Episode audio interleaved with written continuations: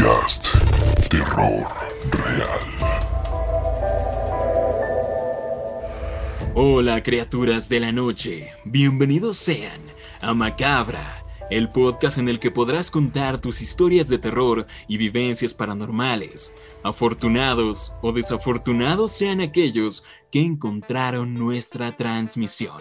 Yo soy Chris Stonehead y seré su guía por esta noche, en la que les relataremos historias extrañas. Una vez más, Mitch Marr ha salido de su ataúd lleno de tierra transilvana para hacerse presente.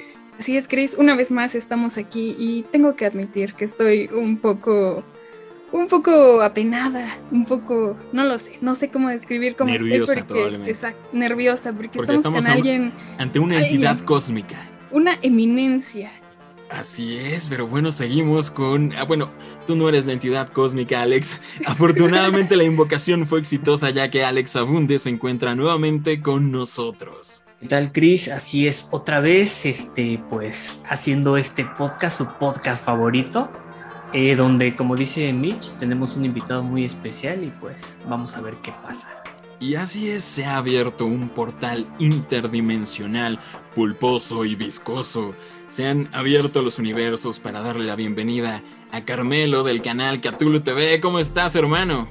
¿Qué tal, brother? ¿Cómo estás? Saludos a todos, ahí a ti, a Michelle, a Alex. Gracias por invitarme y espero que hablemos de mucho terror. Así es, bro, el, el terror no va a faltar. Y pues muchas gracias a ti por estar aquí. Ahora sí que nos estás dando la patada virtual eh, a través de los universos, ya que eres nuestro primer invitado especial aquí en el podcast. Y de verdad que es todo un honor que estés aquí con nosotros. Y sabes qué? Que tuvieron que pasar muchos, muchos años, creo que desde el 2015, y tuve que crear otro canal para que me aceptaras la invitación de colaboración, Carmelo. De verdad, qué curioso, hasta que, hasta que tuviste novia es que yo me sentí celoso y dije, ahora sí hay que hacer algo. Probablemente sea eso. Y bueno, vamos a comenzar con las historias extrañas de esta noche, comenzando con una que nos envió Anaí, que es una amiga, Anaí Barba, que también es seguidora del canal, y es una historia vaya que interesante. Vamos a comenzar.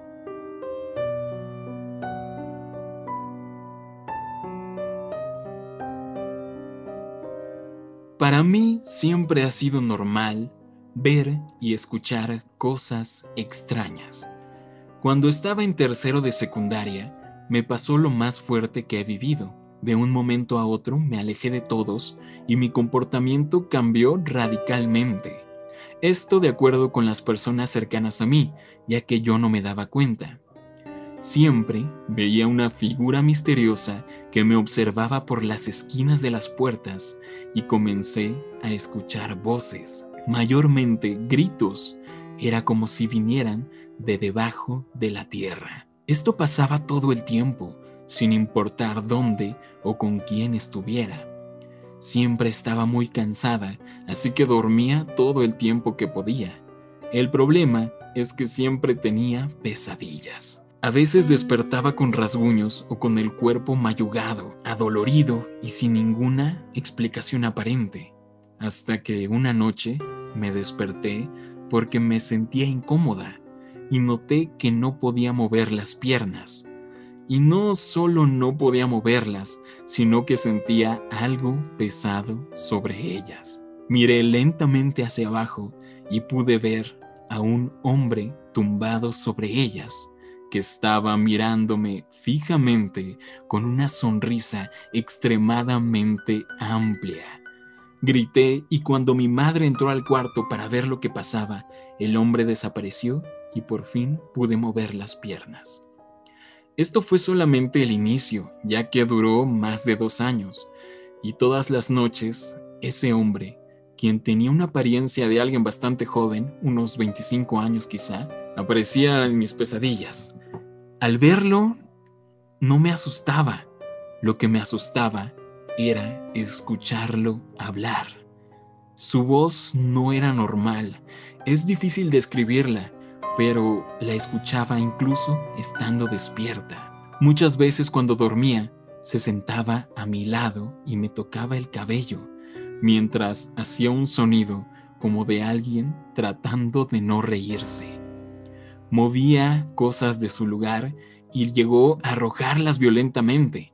En una ocasión rompió un par de controles de PlayStation. Cuando entré en la preparatoria dejé de dormir o simplemente llegaba a dormir un par de horas, pero solo durante el día y solo si había alguien conmigo. Y por supuesto, seguía escuchándolo y lo veía espiándome desde las puertas. Según un sacerdote, lo que me pasaba era causado por un demonio y creían que estaba poseída. Planearon incluso practicarme un exorcismo. En un par de ocasiones este, se concretó esta cita, pero por algún motivo siempre se cancelaba. Claramente yo no creía en nada de eso, así que decidí investigar un poco más sobre el tema, pero no de manera religiosa, y aprendí a dejar de temerle. Y aunque tardó un tiempo, logré que todo se calmara. Pero las cosas actualmente siguen cambiando de lugar y muchas veces aún lo escucho hablarme. ¿Qué opinan de esta primera historia? Carmelo, ¿qué opinas? Me suena mucho eh, a los fenómenos llamados eh, parálisis de sueño. ¿Se ha escuchado acerca del tema? Esa gente que sufre mucho cuando va a dormir y entra como que una etapa del sueño en el que empieza a tener, vamos a llamarle alucinaciones, eh, empieza a ver cosas. Mucha gente lo desarrolla de diferentes formas. Aquí en México le llamamos se te sube el muerto. Sí. Que es cuando sientes que alguien se te sube encima o se sienta en la orilla de tu cama y yo conviví, viví con una persona, yo tuve una novia que sufría de parálisis de sueño y la verdad tenía eh, ataques muy, muy, muy fuertes. Ella incluso llegó a decirme que lo veía y casi, casi podía eh, palpar. A ella se le aparecía una anciana.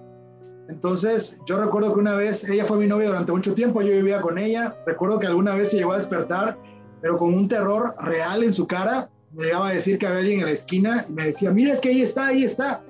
Yo sabía que no había nada ahí, pero lo decía con una seriedad impresionante que llegaba como que a darme miedo.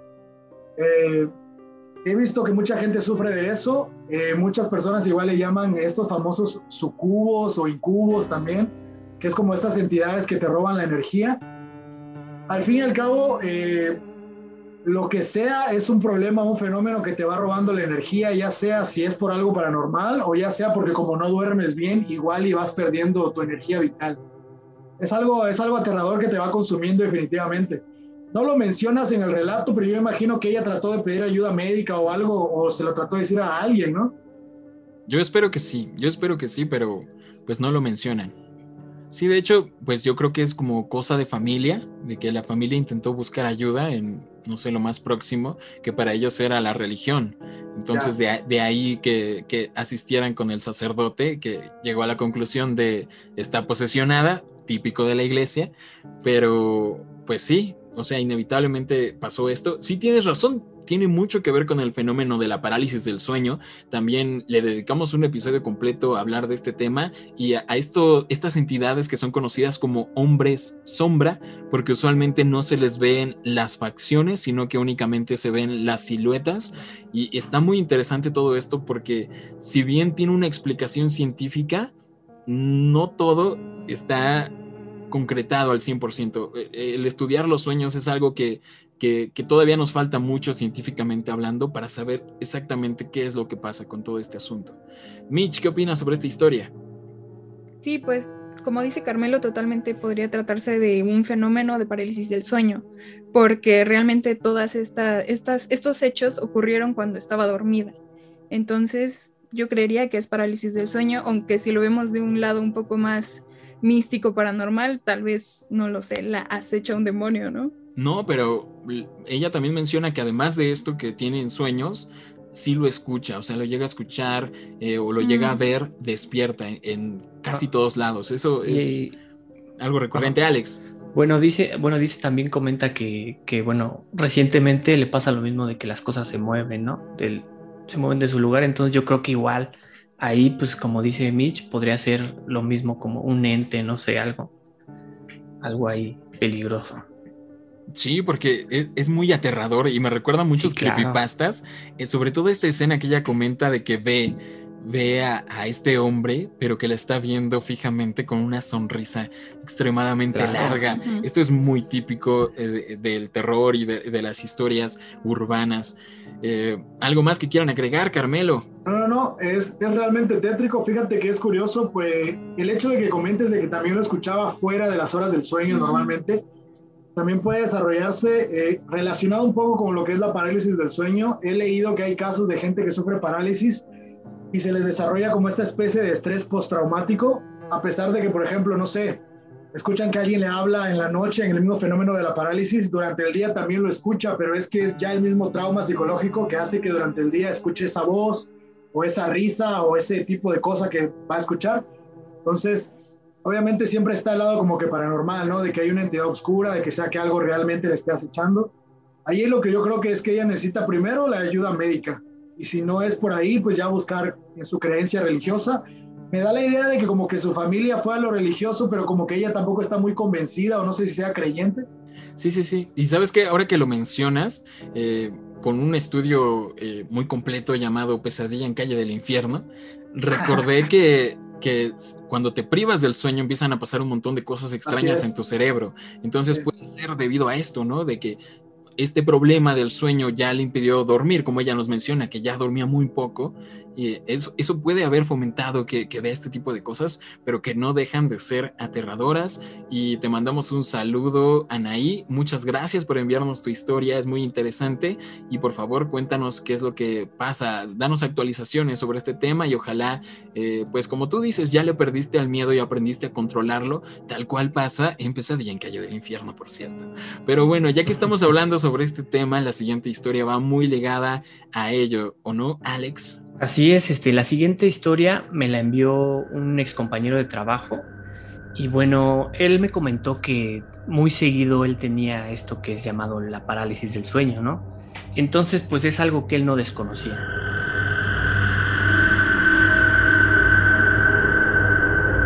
Me contó que una noche empezó como a sentir esto de lo de lo que es este la parálisis de sueño. Entonces, pues él trató como de tranquilizarse, relajarse, para que pues todo esto pasara rápido. Pero comenta que de repente empezó a, a él verse dormido. O sea, como si se saliera de su, de su cuerpo. Estaba en su habitación y pues se le hizo raro, pero fue de repente que al lado de su cama vio una sombra, una sombra pequeña, pensó que era como la sombra de un niño y que esta sombra estaba sentado al lado de él y estaba agachado como si le como si le quisiera decir algo.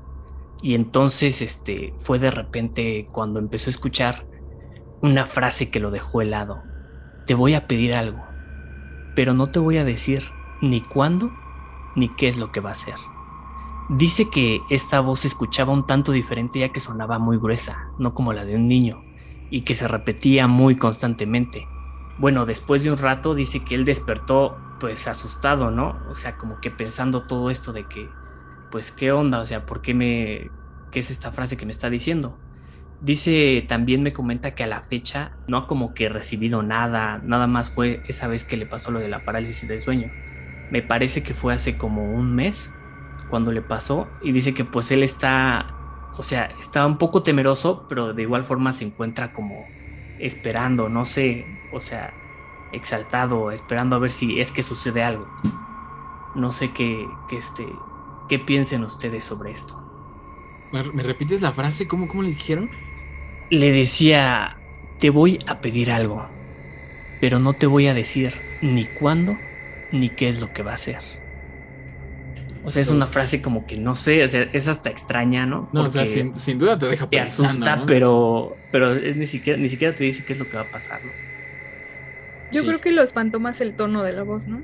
Sí, claro. No, bueno, cualquier tipo de voz que me hable en sueños ya es como un poco raro y luego y, dice ajá, esto. Claro, lo que dice.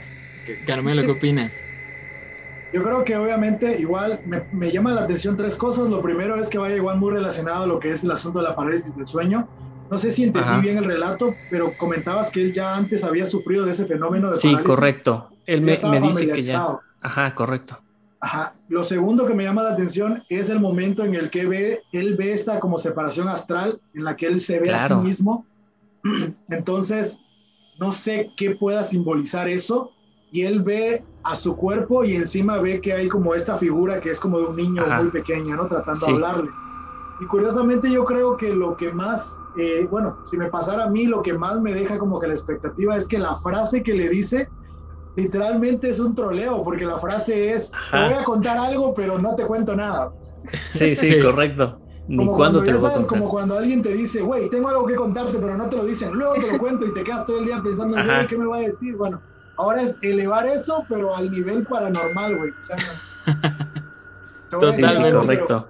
Exactamente. Entonces, obviamente, yo me imagino que como se obsesionó con la idea de saber qué le estaba tratando de decir, lo, lo está consumiendo, lo está carcomiendo Sí, a un claro. grado, Sí. pues, que sí lo tiene obsesivo, ¿no? Yo también yo hubiera hecho toda una teoría de conspiración para ver qué me quiso decir y quién era y todo este asunto.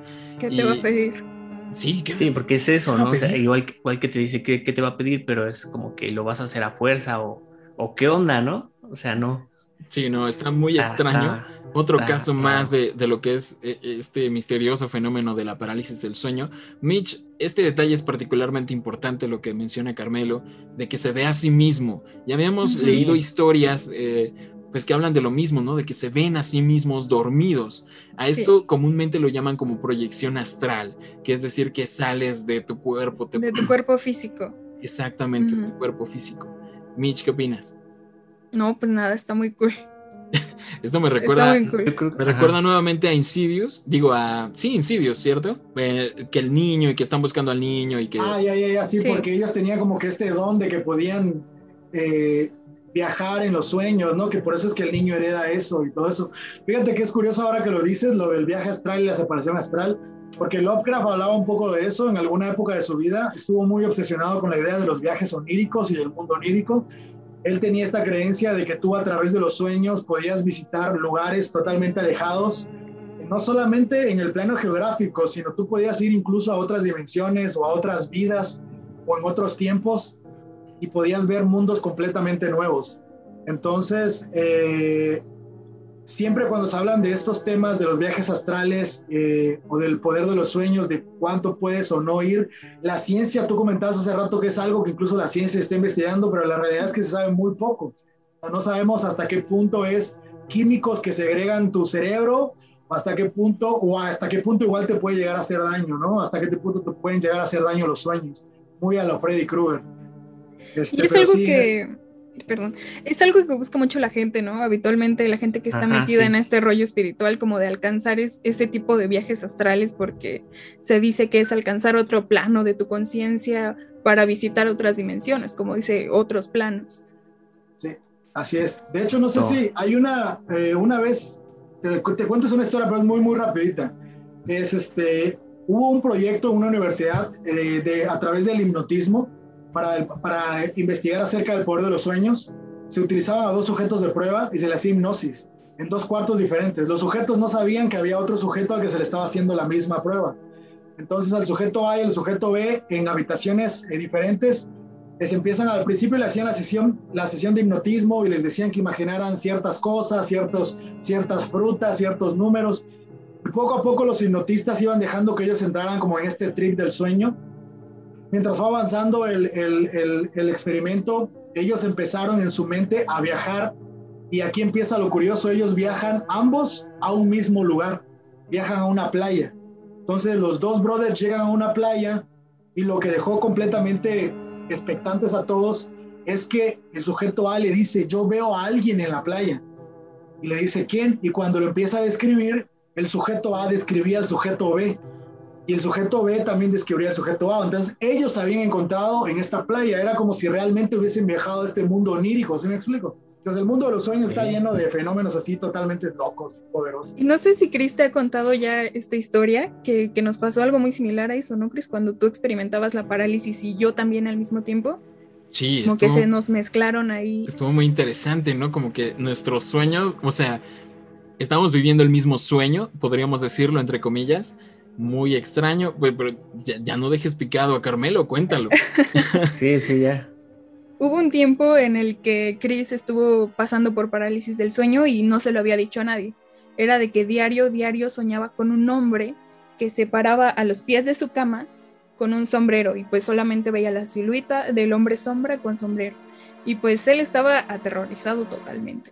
Y dato importante, nosotros en ese entonces compartíamos el mismo cuarto Entonces nuestras camas estaban gemelas y enfrente tenemos una puerta como con una ventana grande por la que entra la luz. Entonces Chris veía ahí la silueta de este hombre con sombrero. Y pues al mismo tiempo yo también estaba teniendo parálisis y no le había dicho a nadie. Y cuando yo tenía la parálisis, yo veía justamente a un hombre sombra con sombrero parado justo a los pies de Chris. Y pues ya me contó, no, ¿cómo crees? Le digo, yo estoy viendo lo mismo todas las noches que me voy a dormir. No sé. Sí, es con un suéter rayado y con un guante de garras. Ajá, con guante de garras. no, pero sí, o sea, totalmente real que, nos quedamos así como asombrados, no sabemos qué, qué, tuvo que ver, pero... mismo, ¿no? Sí, y ya hablamos más a detalle sobre no solo este caso, sino que muchas muchas de nuestras vivencias personales con los hombres sombra en el episodio que le dedicamos a, los hombres sombra, pero es un fenómeno muy interesante y, y esto que nos pasó fue como que no sé, nos llamó mucho la atención porque una cosa es que tú lo vivas en tu cerebro, en tu cabeza. Sí. Y, por ejemplo, si yo tengo mi propia parálisis del sueño, pues claramente eh, estos famosos hombres sombra me iban a atormentar a mí. Pero en el caso de Mitch, eh, pues lo lógico sería que ella la atormentaran a ella, ¿no? Que ella tuviera sus propias vivencias, pero en cambio tenía la parálisis y me veía a mí y veía exactamente en el mismo lugar a esta misma persona. Entonces eh, fue algo que, que sí fue como una experiencia muy fuerte.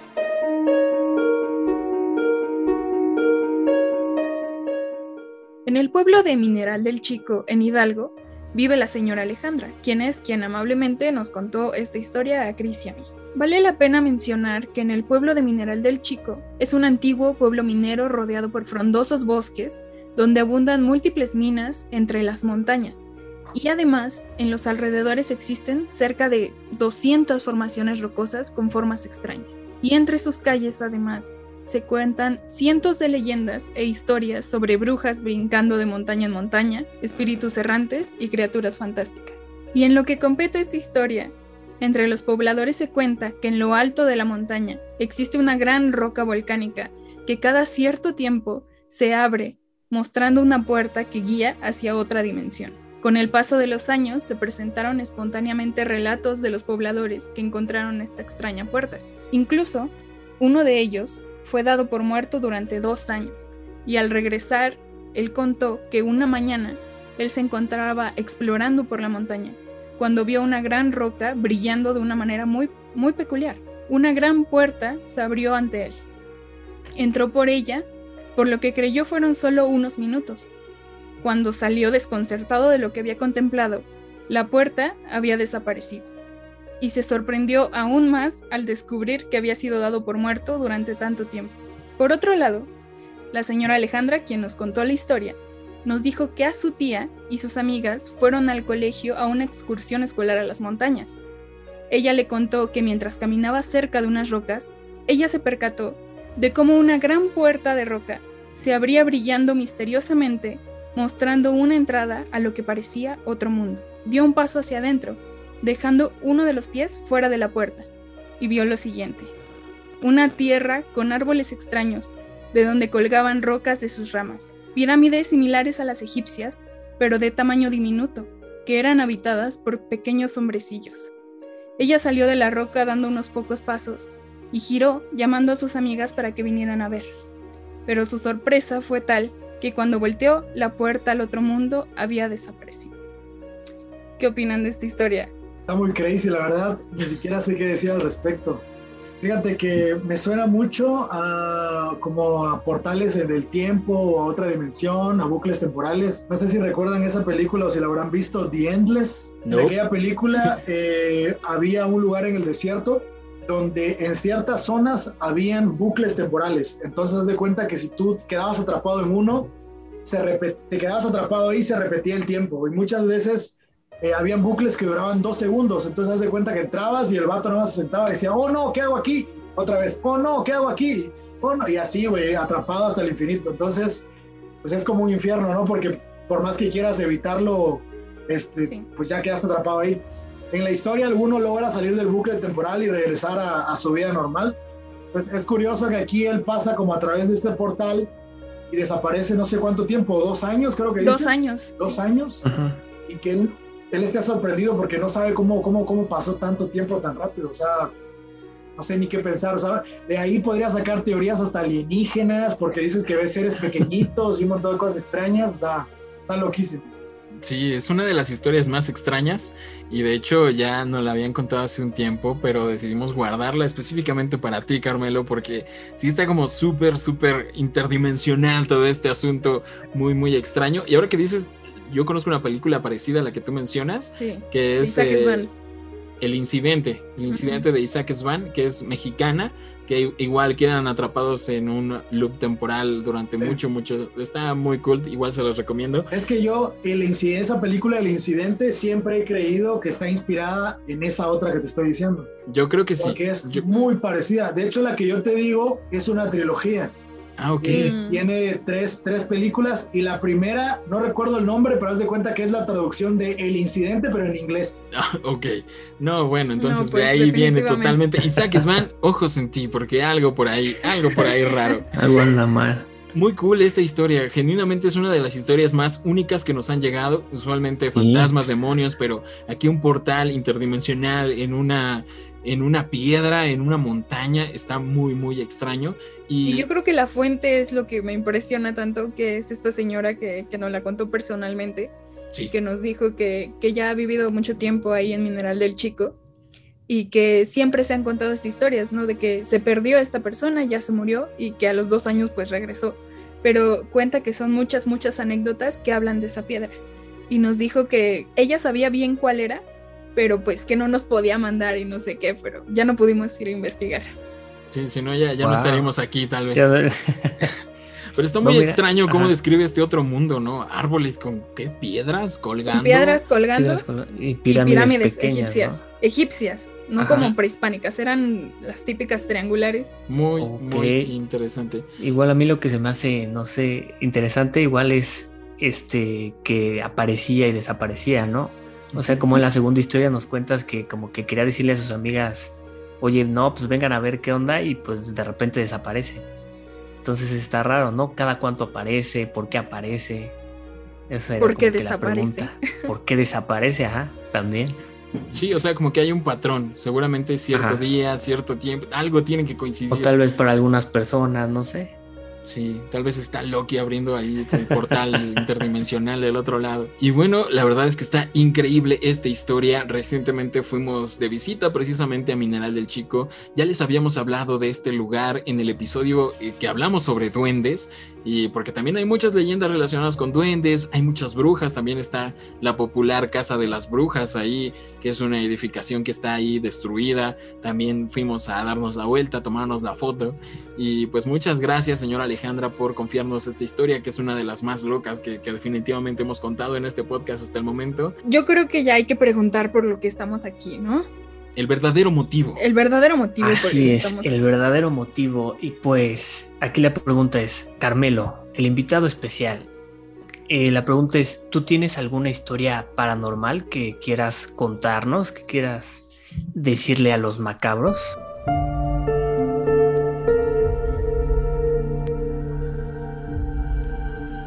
Tengo una historia eh, que ya la había comentado en mi canal anteriormente eh, la historia la llamo El día que vi algo inexplicable. Eh, si quieren, les doy primero un poquito de contexto para que vayamos entendiendo más o menos de qué va la cosa. Tienen que saber que, que, yo soy una persona que no soy creyente, soy ateo, soy un hombre completamente de ciencia. A mí los temas paranormales y espíritus, duendes, monstruos me fascinan, es algo muy interesante, pero realmente para mí no son reales. Pero claro que me gusta escuchar historias, compartirlas va relacionado al mundo del cine también, entonces es algo que me gusta, que me emociona. Eh, normalmente cuando la gente me dice algo, me dice como que tuvo una anécdota paranormal, me lo dice de forma muy honesta, incluso gente cercana, yo les digo, yo creo que está siendo honesto y está siendo sincero conmigo, pero creo que lo alucinaste. O creo que no es lo que tú crees, o, crees que, o creo que a lo mejor fue, no sé, alguna paranoia, etcétera, ¿no? Bueno, pues yo tengo una anécdota muy parecida que a la cual no, no puedo darle explicación. Cuando yo era pequeño, tenía como 6, 7 años más o menos, vivía con mi mamá, mi papá era embarcado, él subía a barcos, a plataformas, se iba 15 días, 20 días, a veces hasta más. Entonces prácticamente estaba con mi mamá, vivíamos solos y al lado de mi casa vivían mis primos y mis tíos. Eh, yo era un niño humilde, entonces no teníamos como que televisión, no había, en ese entonces no había internet, no había con qué divertirse, los niños nada más platicábamos, jugábamos en el patio y así. Recuerdo que era como fecha de Halloween, Día de Muertos, por ahí. Me acuerdo porque yo estaba como en ese mood de contar historias de terror y cosas así por el estilo. Mi primo, eh, lo que hacíamos era que cuando empezaba a oscurecer, mi mamá trabajaba y yo me quedaba solo en la casa. Entonces mi mamá se iba a trabajar regresaba como a las 8 de la noche. Y yo me paraba en la ventana de adelante de mi casa que colindaba con, con la casa de al lado. Entonces mi, mi primo se, se, por su ventana se asomaba y yo me asomaba por, por la ventana de mi casa y platicábamos. Entonces me acuerdo que ese día empezamos a platicar historias de terror y cosas inventadas de niños. Y yo empecé a entrar como que en la paranoia cuando empiezas a contar muchas cosas de terror y ya todos los ruidos extraños como que te asustan y qué pedo con eso y así. Y estábamos, ya estaba muy oscuro, ya estaba haciendo de noche. Eh, mi mamá todavía no llegaba, pero ya estaba por llegar. Y en algún momento estábamos ahí platicando, la luz de afuera estaba prendida, pero toda mi luz adentro de mi casa, todo estaba apagado, entonces la casa estaba en plena oscuridad. Obviamente la casa estaba bajo llave porque como no estaba mi mamá, cuando llegaba mi mamá yo nada más le abría la puerta. Resulta que estoy platicando así con mi primo, estamos hablando de las historias y de pronto volteo y en el sillón de atrás veo algo, a alguien, alguien sentado eh, obviamente yo me choqueo porque lo primero que pienso es que alguien se metió a la casa, que era un ladrón. Pues yo era un niño, entonces yo estaba así aterrado porque no sabía qué pedo. Me trabé, no podía hablar, no podía gritar. Mi primo se sacó de onda porque se me quedó viendo y veía que yo estaba como pasmado. Y empiezo a ver bien la figura de lo que está ahí. Y es, no sé cómo decirle, era un ser, era humanoide, era delgado, muy flaco, eh, parecía hombre, parecía ser un cuerpo masculino, pero estaba tan delgado que tenía como una cierta forma afeminada. Y no podía ver su cara porque con la luz de afuera y la sombra de adentro le tapaba el rostro, no podía vérselo. Y recuerdo algo que fue muy, muy peculiar, que era que tenía traje, eh, un smoking. Yo vivo en una isla, en un lugar muy, muy caribeño. Aquí en mi isla, a diferencia del centro y del norte, nadie usa traje, hay mucho calor para usar traje, ni siquiera en las bodas en los trabajos de oficina, nadie usa traje. Aquí la ropa de, vestir, por así llamarle, es usar camisas mangas largas, es lo más que se usa. Entonces, yo nunca había visto un traje, nada más los había visto en películas y en, caricaturas. Entonces me llama mucho la atención que esta cosa tiene un traje. Luego miro sus manos y sus manos eran negras, pero no eran negras como como la piel de color afroamericana, sino eran negras como látex, como plástico, como estas imágenes de estas chicas que hacen como bondage y se ponen esas ropas de látex. Me recuerdan mucho, me recordaban mucho cuando vi la película de Insidious a las manos del demonio, del que tiene cara roja. Sus manos eran negras y eran como garras. Me recuerdan mucho a eso. Obviamente cuando veo las garras me aterro porque me doy cuenta que es algo paranormal, era algo demoníaco, algo extraño. O sea, cuando vi sus garras me di cuenta que obviamente ya no era una persona, un ser humano. Y lo otro es que tenía cola. Y esto siempre me da risa cuando lo cuento porque tenía una cola que era como de un xenomorfo. Así como hasta tenía como esos, como esas conexiones de huesos que tienen los xenomorfos y que forman la cola. Entonces yo estoy súper aterrado. Y esta cosa que está ahí sentada me ve, no habla, se mueve, no estaba, no estaba paralizada, o sea, no estaba quieta, estaba como pasando el rato nada más, pero me hablaba, me hacía con la mano que fuera así, yo estaba aterrado, mi primo se saca de onda, habían pasado unos segundos nada más, pero yo, sentía que había pasado una eternidad. Y mi primo me dice, güey, ¿qué pedo? ¿Qué tienes? Y yo no podía hablar, estaba trabado, o sea, quería gritar o decir algo, pero no puedo. Y en el primer momento que junto energía le digo, alguien se metió a la casa y mi primo se saca de onda y como me ve muy asustado, grita como loco, se metieron a la casa, se metieron a la casa empezó a gritar. Los vecinos empezaron a salir, mis tíos que estaban al lado se asomaron, como, como pensaron que realmente había un ladrón, que alguien se había metido a la casa. Mis tíos trataron de, forzar por atrás la puerta o trataron de entrar a ver si había por el techo algún hueco algo. No podían entrar. Yo estaba paralizado. Realmente todo esto pasó en un lapso de 5 a 10 minutos, no pasó tanto tiempo y yo estaba paralizado y en eso escucho que golpean la puerta. Era mi mamá, ya había llegado. Pero para colmo de males, como mi mamá cuando siempre llegaba estaba acostumbrada a que yo abriera la puerta, no tenía la llave en la mano. Y como empieza a escuchar que había alguien en la casa, ella entre el miedo se empieza a desesperar y empieza a buscar las llaves y se le caía todo la bolsa y así. Yo, cuando escucho a mi mamá me armo de valor y empiezo a gritar, se metieron a la casa, se metieron a la casa. Para hacértela tan larga, mamá logra abrir la puerta, prende la luz, no hay nada en el sillón. Yo empiezo, se me baja la adrenalina, obviamente el shock del momento y empiezo a llorar como un bebé, pero así bastante, estaba asustadísimo. Mi mamá me abraza, me dice que qué tengo, mis tíos entran, algunos vecinos querían ver si había alguien, eh, ven que las puertas no estén forzadas, por qué ventana pudo haber entrado, no había nada que demostrara que alguien había forzado.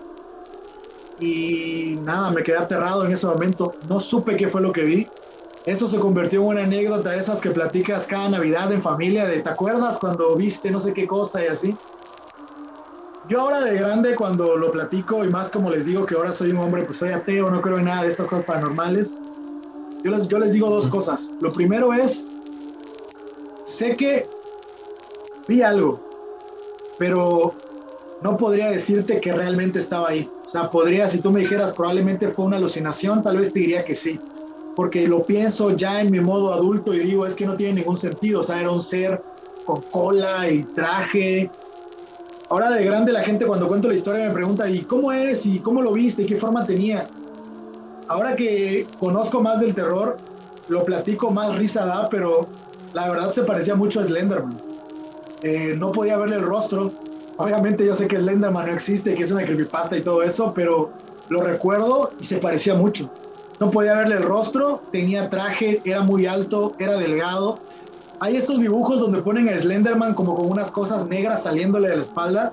Empiezo a pensar, esa madre a lo mejor era como la cola que vi. Tal vez no era una cola, sino era una cosa de estas. No pude verle el rostro, no sé si tenía la cara blanca, pero recuerdo mucho sus manos. De hecho, he platicado en el canal de YouTube, siempre me pregunta, ¿qué película te da miedo? Y les digo que yo soy una persona que la verdad ninguna película de terror me da miedo siempre les digo, la única escena que como que me asusta es la de Insidious, todo el mundo se decepciona porque digo, pinche película pitera, ¿cómo te va a dar miedo? Pero en realidad es porque esa escena que recuerdo, donde el niño está en la cama y hay como el demonio está parado en la esquina y la puta me recuerda mucho como esa trauma de mi infancia. Entonces me da como escalofrío cuando veo esa escena. Pero sí, la verdad no, no, no sé qué decirte. Ya sabes que siempre hay personas como de confianza, no sé, tu papá, tu mamá, alguna novia, que te cuentan una historia muy tétrica, que como es alguien de confianza seguramente está siendo honesto contigo, pero pues no tiene mucho sentido tampoco. Algo así me pasa, cuando cuento la historia no sé qué decir, pienso que lo aluciné. Me han dicho de todo, me han dicho que lo aluciné, me han dicho que fue un espejismo, que a lo mejor me quedé dormido. Eh, incluso alguna persona me llegó a decir, no lo descarto, pero alguna persona me llegó a decir, es como una apología, una violación.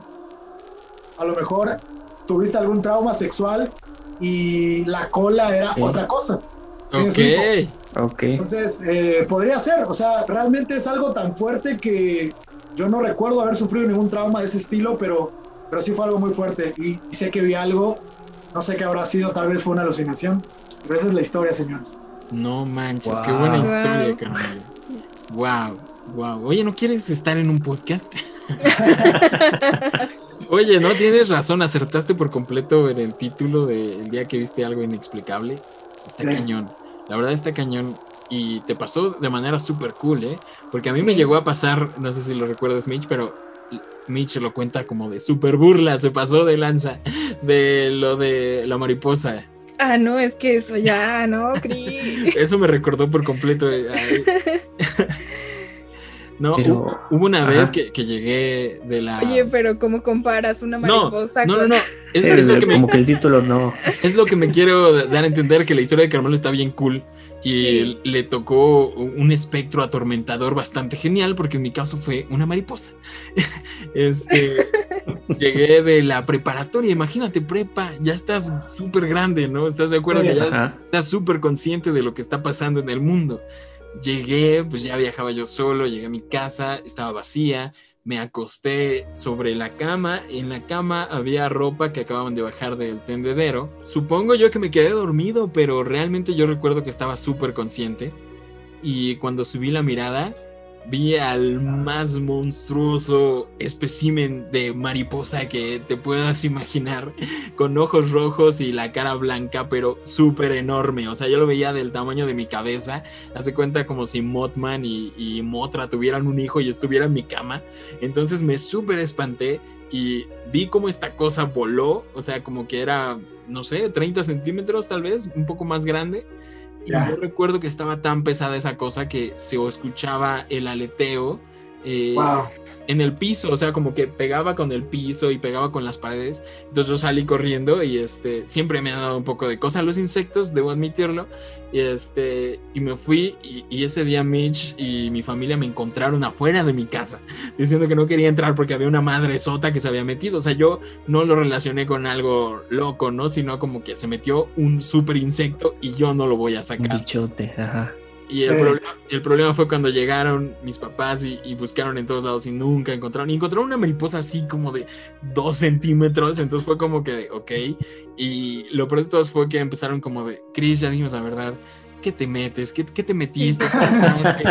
y no, pero muy cañón empezaron a decirme que, que estaba drogado. Es que estaba, pero como si hubiera visto a su abuela difunta o algo así. ¿no? Sí, y, y, él lo describía como, es que de verdad hay un monstruo allá adentro, así de este tamaño, que tiene la cara blanca, las alas verdes.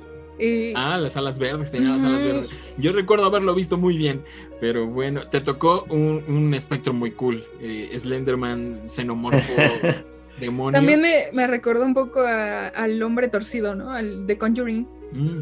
The Crooked Man. Algo así. Está muy Lo que más recuerdo es, es que tenía traje, entonces recuerdo que era algo así como que, wow, qué pedo con un traje. Yo nunca he visto un traje más que aquí en la isla, es un lugar muy caribeño. La gente anda en short y en chanclas todo el tiempo. Saber a alguien con traje era algo totalmente anormal o raro. Además es un detalle que como que sí se te, se te queda grabado, ¿no? Sí. Ver a una persona pero que identifiques el traje y todo este asunto está muy, muy raro. Estuvieron muy extrañas las historias de esta noche. Creo que el episodio, el título del episodio vino muy bien. Historias extrañas. Porque no, no, sabemos muy bien en qué tipo de categoría meterlas. Tuvimos de portales dimensionales y todo un asunto medio extraño aquí en este episodio de Macabra. Alex, ¿por qué no nos vamos a nuestra gustada sección ya para ir cerrando este programa? Así es, y seguimos con nuestra sección re, re recomendaciones. Así es, en esta sección este, nosotros les recomendaremos ya sea una película, un libro, una serie de algo de terror, algo paranormal que pues creemos que les va a gustar. Y pues seguiremos con el hilo, ¿no? Eh, pues nuestro invitado de honor, este Carmelo, ¿qué tienes para recomendarles a los macabros? Hoy te tocan a ti las recomendaciones de lleno, Carmelo. Eh, les voy a recomendar dos, bueno, en realidad son cuatro, pero una es una trilogía y la otra es un documental. Mira, venga, una por cada uno de nosotros, de una vez todas las recomendaciones. Ya, cubrimos la cuota. Sí, preparó sus recomendaciones. Cubrimos con la cuota. La primera es un documental que se llama Nightmare, Pesadilla. Estuvo en Netflix mucho tiempo, no sé si siga todavía, pero habla especialmente de, de la parálisis de sueño, eh, de lo que estuvimos hablando, que tal vez directa o indirectamente tenga que ver con la parálisis de sueño. Eh, tiene muchas historias de gente que cuenta sobre la parálisis, desde casos muy pequeñitos o graciosos de gente que ve cosas muy sencillas en su parálisis, hasta que gente que prácticamente ha muerto por el problema de la parálisis. Hay todo tipo de fenómenos, incluso algunos que hacen parecer que tiene algún tinte demoníaco, por así decirlo. Hay casos de gente que tenía la parálisis la dejó de tener y ahora su mejor amigo, como si le hubiese pasado la maldición a otra persona, ¿no? Entonces, se lo recomiendo, se llama Nightmare. Antes estaba en Netflix, creo, que ya no está, pero ahí pueden buscarlo en la red. Y hablamos un poquito de los eh, viajes, eh, de los bucles temporales, de los viajes en el tiempo, por la historia que contaron. Y hablaron de esta película mexicana del incidente. Ya ves que salió el tema, ahorita busqué rápido en la web porque se me hizo muy, muy curioso. Hay una trilogía de un director que se llama eh, Aaron Scott Moorhead y tiene una trilogía de películas. la primera se llama Resolution. Habla, hacia grandes rasgos, de un chico que recibe un mensaje de su mejor amigo que no ha visto en años.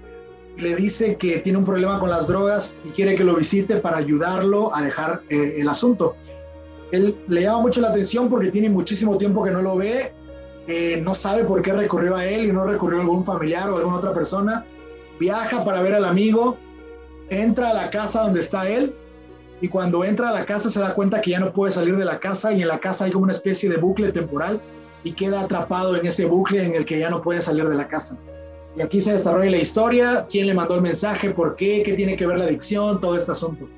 Luego eh, sacó un par de años después otra película que se llama The Endless. Esa la he recomendado muchísimo en el canal porque es una película con temática Lovecraftiana.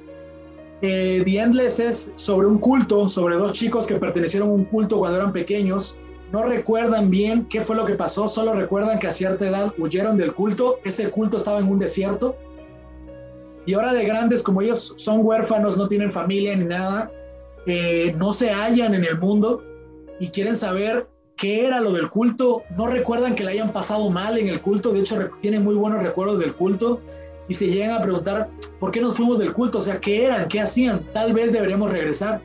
Entonces deciden regresar al culto para descubrir qué era y cuando llegan descubren una serie de cosas muy extrañas, una entidad Lovecraftiana que parece controlar la zona y eh, este culto estaba en un desierto donde hay bucles temporales. En uno de estos tantos bucles está la casa de la primera película, pues de alguna manera ahí va ligada también eh, la trilogía.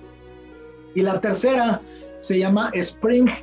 Eh, parece que no tiene nada que ver con las dos primeras, pero entre el más, ya al final te das cuenta que todo estaba ligado a grandes rasgos es un chico que eh, se siente muy solo, siente que nunca se ha enamorado y un día decide hacer uno de estos locos viajes, eh, ¿cómo se llaman? Cuando, eh, cuando, se van cuando se van de verano a la playa, este, el summer, Spring Break. spring, break. ajá, spring break. Este, pues nada más que él decide irse a, no recuerdo si a Grecia o Italia, no recuerdo, a hacer su Spring Break y ahí conoce una mujer perfecta, hermosa, guapa, muy inteligente, que le gustan las mismas cosas que él, parece ser la mujer perfecta.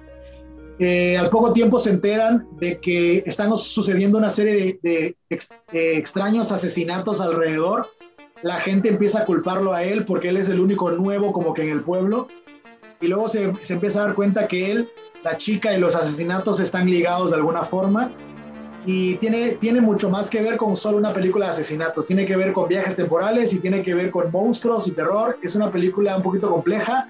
Todas estas películas son como de bajo presupuesto, entonces toda la historia se centra en la, en la trama, en el guion y lo que va sucediendo se la recomiendo completamente y tiene que ver con los viajes temporales. Así que ya les di para parálisis del sueño y para viajes temporales y bucles. Para todo, ¿no? Súper bien. De, ¿eh? todo, sí. ¿Qué crees que ahora sí me las llevo de tarea? La única que he visto es The Nightmare, que es este como falso documental, ¿no? De Netflix. Muy, muy interesante. Me las llevo de tarea para ver estas películas. ¿Tetralogía o trilogía? Trilogía. Trilogía. Esta trilogía. Y bueno, pues hasta aquí llegan las historias extrañas de esta noche. Recuerden que pueden enviarnos sus historias paranormales a nuestro correo electrónico macabra.podcast.gmail.com y a nuestras redes sociales nos encuentran en todos lados como Macabra Podcast o macabra.podcast. Carmelo, muchísimas gracias por estar aquí eres el primer invitado en la historia de Macabra y qué súper invitadazo ya tenía muchas ganas de que de tener de aquí en alguna colaboración. Es más, creo que Macabra es un mero pretexto para que estuvieras aquí. creo que sí. Toda la creación del canal.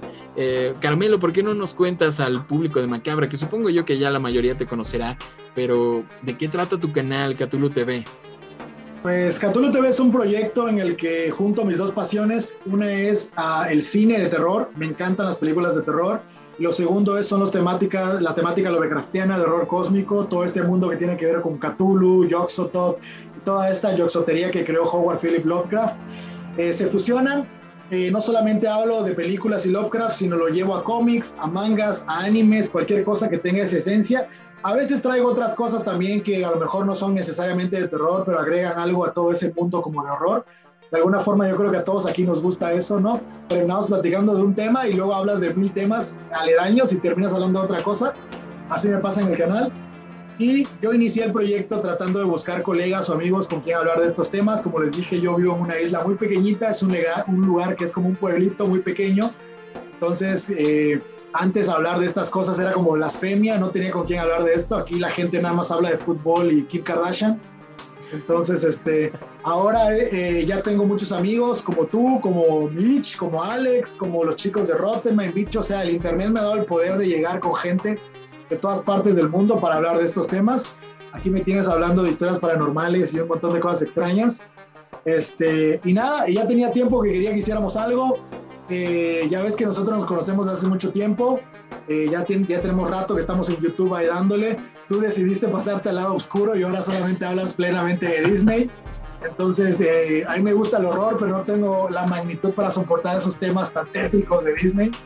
Este, pero es, chido que tengas este proyecto. Si he seguido todos sus proyectos, como el, Pizza Podcast, ¿cómo se llama? El Pizza Time. Pizza Time. Eh, también, siempre topo todo lo que publicas ahí en tus redes sociales. Y pues nada, se hizo y ahora pues ya, ya estamos juntos aquí. Sí, se logró, se logró al fin, que es lo bueno. Y no, muchas gracias. Carmelo, ¿en dónde te pueden seguir? ¿Con dónde te encuentran? ¿En qué redes sociales? en redes sociales, especialmente en Instagram, como Cthulhu TV Carmelo. Eh, también me muevo en Twitter y para la gente que es más old school, igual en la página de Facebook. Ahí nada más las uso para subir memes, pero pues igual le damos ahí también. Entonces, eh, de preferencia que me sigan en Instagram, porque es donde contesto todo el día, estoy más activo y ahí hago mis stories, interactúo con la gente. Si quieren hacerme recomendaciones de videos, si quieren platicar conmigo, ahí pueden toparme en el Instagram. Perfecto, perfecto. Y tienes toda la razón. Instagram es la buena y Facebook ya está quedando poco a poco en el olvido, al grado de que Alex Abundes no sabe que Macabra tiene Facebook. Que por cierto nos encuentran ahí en todas las redes sociales. Alex Abundes. lo conocí hace unos pocos días, ¿eh? el Facebook de Macabra. ah, caray. Qué, página tan, tan buena. Eh, Alex, tus redes sociales, ¿dónde te encuentra la gente? A mí me pueden encontrar en Instagram como Abundes Alex y en Twitter como Alex Abundes. Así es, al revés en las redes sociales. Uno del lado de la piedra del portal y el otro lado del. Y el otro del otro lado, sí. Perfecto. Mitch Marek, ¿cómo te encuentran en todos lados? En Instagram me encuentran como mitch.el.mar y en mi cuenta de fotografía como natura-e. Y pues agradecerte sobre todo, Carmelo, de verdad, invitadazo, invitadazo y ya, que nos consideres amigos ya, es mucha ganancia. realizada está. Hoy estoy muy realizada, de verdad. Se cumplió el objetivo del canal. El objetivo del que ya, a partir de mañana se cierra. Sí, sí. Bueno chicos, yo soy Chris Stonehead, me encuentran en todos lados como arroba Chris Stonehead también en Instagram, sigan las redes oficiales de Macabra, los que nos escuchan a través de Spotify, Google Podcast o Apple Podcast, eh, pueden ir a suscribirse a nuestro canal de YouTube, ahí vamos, lentos pero seguros y pues ahí para que vean nuestros bellos rostros, sobre todo el de Carmelo. Y, y pues la gente que nos ve en YouTube también recuerda que nos pueden seguir a través de todas estas plataformas de podcast por si quieren ir al trabajo, ir escuchándonos en el auto pues ahí es como que lo ideal. Y bueno, hasta que llegaron estas historias extrañas por esta noche, esto es Macabra Podcast. Nos vemos y nos escuchamos la próxima. Pues nada, gracias por invitarnos y nos vemos hasta la próxima. Soy Carmelo, hasta el siguiente video o en este caso podcast. A ver, macabros y macabras, esta es la escena post créditos. Porque estamos hablando con Alex de que nos fue muy bien charlando con Carmelo. Y hicimos una pequeña pausa, un intermedio a la mitad del podcast y Alex nos sale con algo que le pasó y yo no sé por qué no, lo contó durante el podcast. A ver, Alexis, por favor. Pues mira, o sea, durante el momento yo creo, no, no sé, fue algo que me sacó de onda, pero justamente cuando hicimos la pausa para volver a grabar, este, de repente volteo, o sea, no sé si vean, pues atrás tengo una batería. Entonces, este, en el momento en que volteo y regreso para poner en la computadora lo de, lo de grabar, escucho un sonido en la batería, como si algo se cayera en la batería. Específicamente en la tarola, digo, la tarola, no sé, para quien conozca, pues saben que es un poco ruidosa, ¿no? La más aguda, ¿no? Ajá. Entonces, este, no sé, se me hizo súper extraño esto. Y justamente hablando de la historia de Carmelo, Carmelo nos comentaba que en su historia que pues él como que te sugestionas, ¿no? Hablando mucho de, de, todo eso. Entonces yo hace ratito igual como que pensé eso, ¿no? Dije, no, pues, ¿sabes que me estoy sugestionando? Este, esto no está pasando.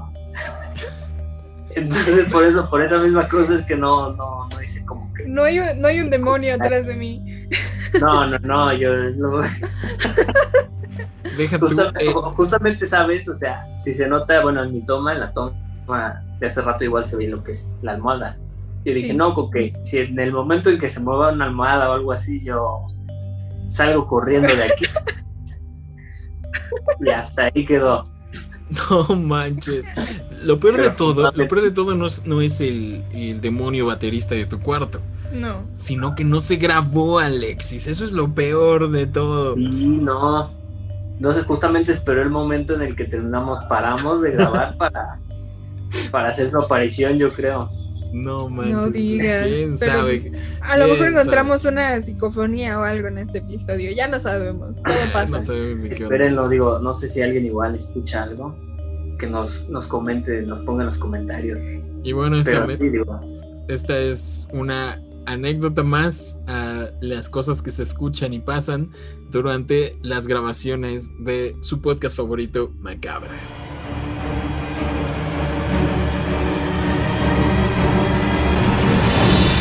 Macabra Podcast. Terror real.